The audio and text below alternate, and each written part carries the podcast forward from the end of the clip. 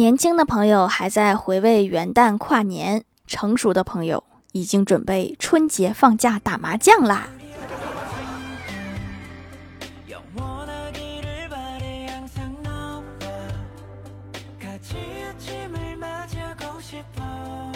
Hello，蜀山的土豆们，这里是甜萌仙侠段子秀欢乐江湖，我是你们萌豆萌豆的小薯条。二零二三年的奋斗目标一，希望工资能涨到两千五每个月。二，分期买一部一千五百元的手机。三，买一件带羽绒的羽绒服。四。攒钱坐高铁去大城市吃一次肯德基，感受一下大家说的疯狂星期四。五跟异性说话超过五句，祝我成功吧，宝子们。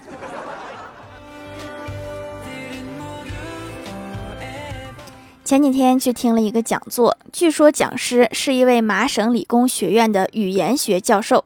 他说，在英语里，双重否定句表示肯定；而在俄语中，双重否定仍然表示否定。但是，没有一种语言可以用双重肯定来表达否定。这时候，房间里传来一个声音说：“啊，对对对，不愧是我的母语。”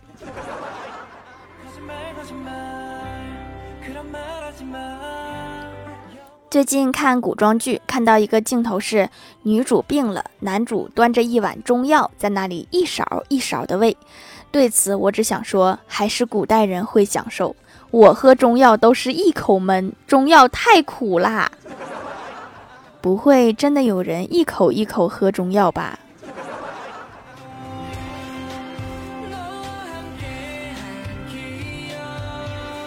我一个朋友是某汽车 4S 店的维修工，那天跟他聊天，朋友跟我说，我们这儿有一款车型召回行动已经开始一个月了，还没有一辆车到我们这里返修。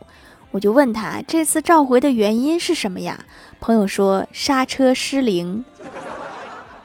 有没有可能就是他们想来，但是来不了呢？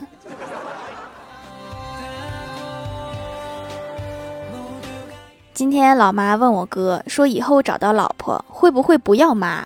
我哥严肃的摇摇头说：“妈，你把我当成什么人了？我是那种能找到老婆的人吗？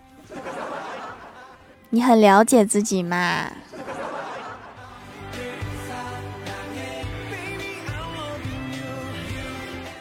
上周去小仙儿家里聚会，我刚进屋就听到小仙儿大喊：“别碰我！”我急忙走进屋，看到三个男人沉默的对望一眼，其中一个还没忍住，抬起手来伸向小仙儿。小仙儿继续大喊：“不要碰我！”李逍遥忍不住了，说：“这麻将还要不要打？你这个麻将还怎么还不让人碰呢？打个麻将好像有坏人在屋里一样。”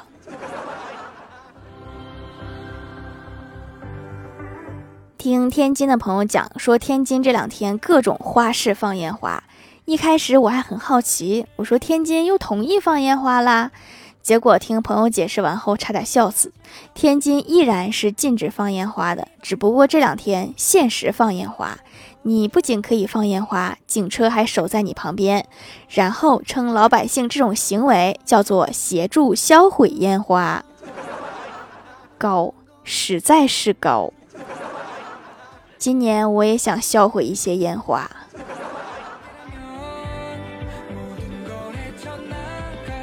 有一次出差，我哥接我回来，下高速的时候碰到我哥初恋在那做收费员，他认出我哥之后没收钱，就把闸给开了，然后对我哥说：“快走，别让领导看见。”此时车上刚好放着周杰伦的《一路向北》，那一刻我哥眼角都是泪水，一脚油门就走了，内心一阵内疚和懊悔，心想着他还爱着我。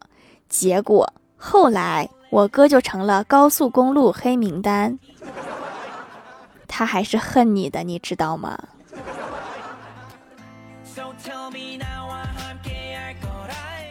郭大侠和老婆又吵架了。郭大侠说：“运气是努力的附属品，没有经过实力的原始积累，给你运气你也抓不住。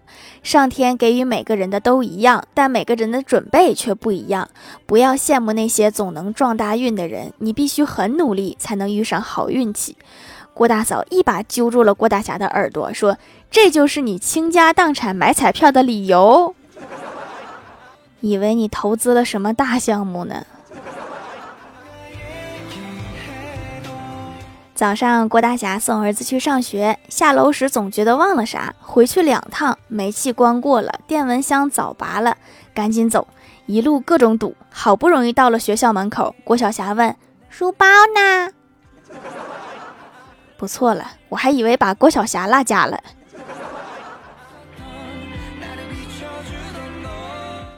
郭晓霞特别爱攒钱，之前攒了九十块钱，在他姥爷那儿换了个一百的。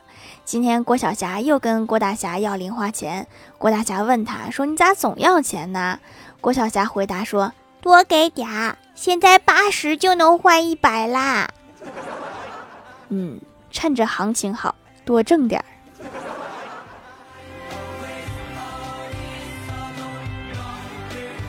记得有一年去佛山玩，逛了几家咖啡店，发现都有一个共同特征，就是店员搅拌咖啡的手速非常快，快的我都看不清。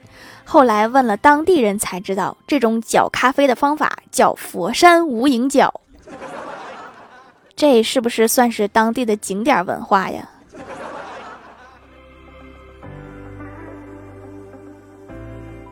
晚上，我哥下班回家，神神秘秘的对我说：“今天遇到一个好女孩。”我鼓起勇气请她吃宵夜，她却说：“你省省吧，这么节省的女孩子，我真的陷进去了。”洗洗睡吧，别想太多。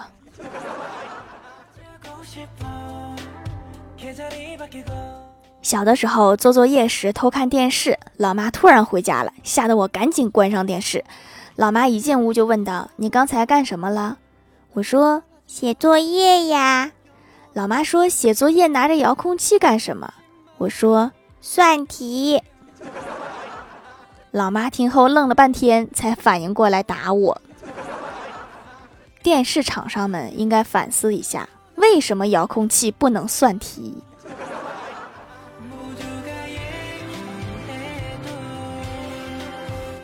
记得以前我老哥问我老爸说：“妹妹是哪儿来的？”我老爸就会告诉我哥是从医院抱来的。我哥说：“为什么不带他一起去？”我老爸说：“带你去干什么？”我哥说：“老爸眼光太差啦，都不知道挑个好看的。”滚犊子！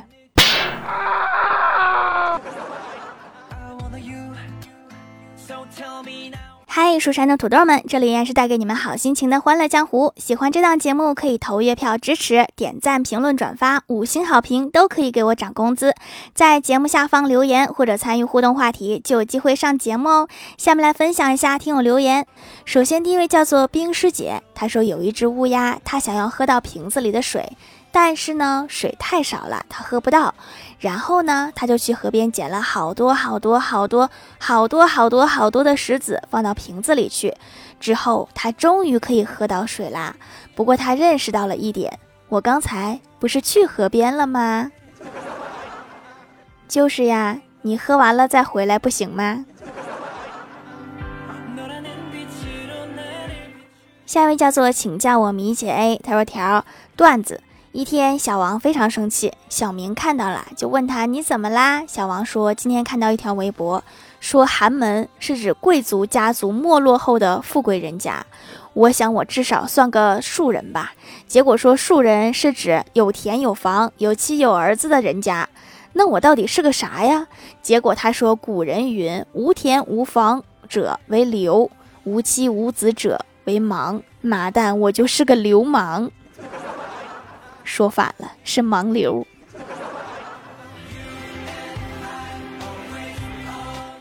下一位叫做薯条酱，别拖鞋，自己人。他说，上小学的时候，老师经常不按常理出牌，他会把班级里纪律最差的同学任命为纪律委员，语文不好就当语文课代表，而我是思想品德课代表。那你应该反思一下，你为什么是思想品德课代表？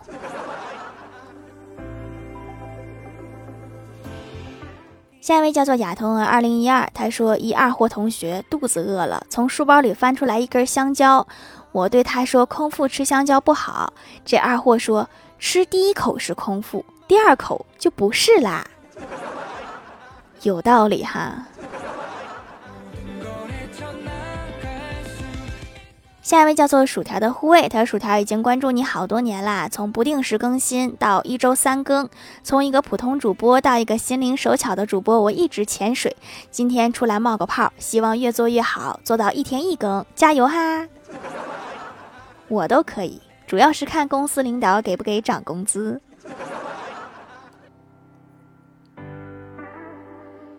下一位叫做彼岸灯火，他说上学时有一次考试考了倒数第一，回家把试卷给老爸，我想的果然没有错，老爸二话不说就揍了我一顿，我挺不甘心呀，仔细想破头都想不通为什么只考了十分，再仔细一看，惊喜的是发现这个试卷是我拿错了别人的，因为都是铅笔字，没有认出来，我非常高兴的找来自己五十八分的试卷给我爸看，然后又被揍了一顿。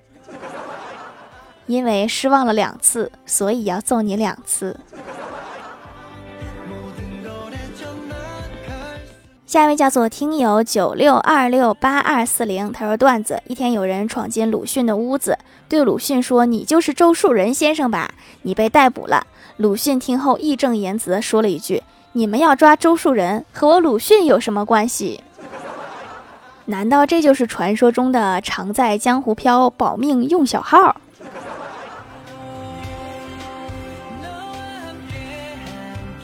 下一位叫做呆萌的马卡龙，他说：“条朋友妈妈生他那天电闪雷鸣，他爸爸觉得他必成大器，这就是给一个女孩子起名叫王大雷的理由吗？虽然不好听，但是也有好处，他好写呀。”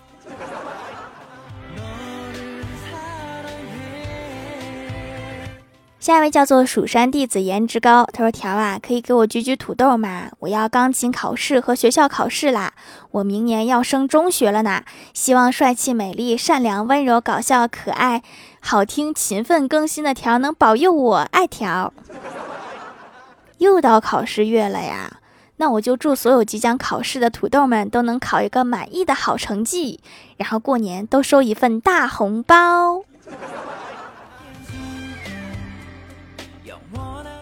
评论区互动话题：时光回溯。假如你碰到了自己小时候，你会对他说什么？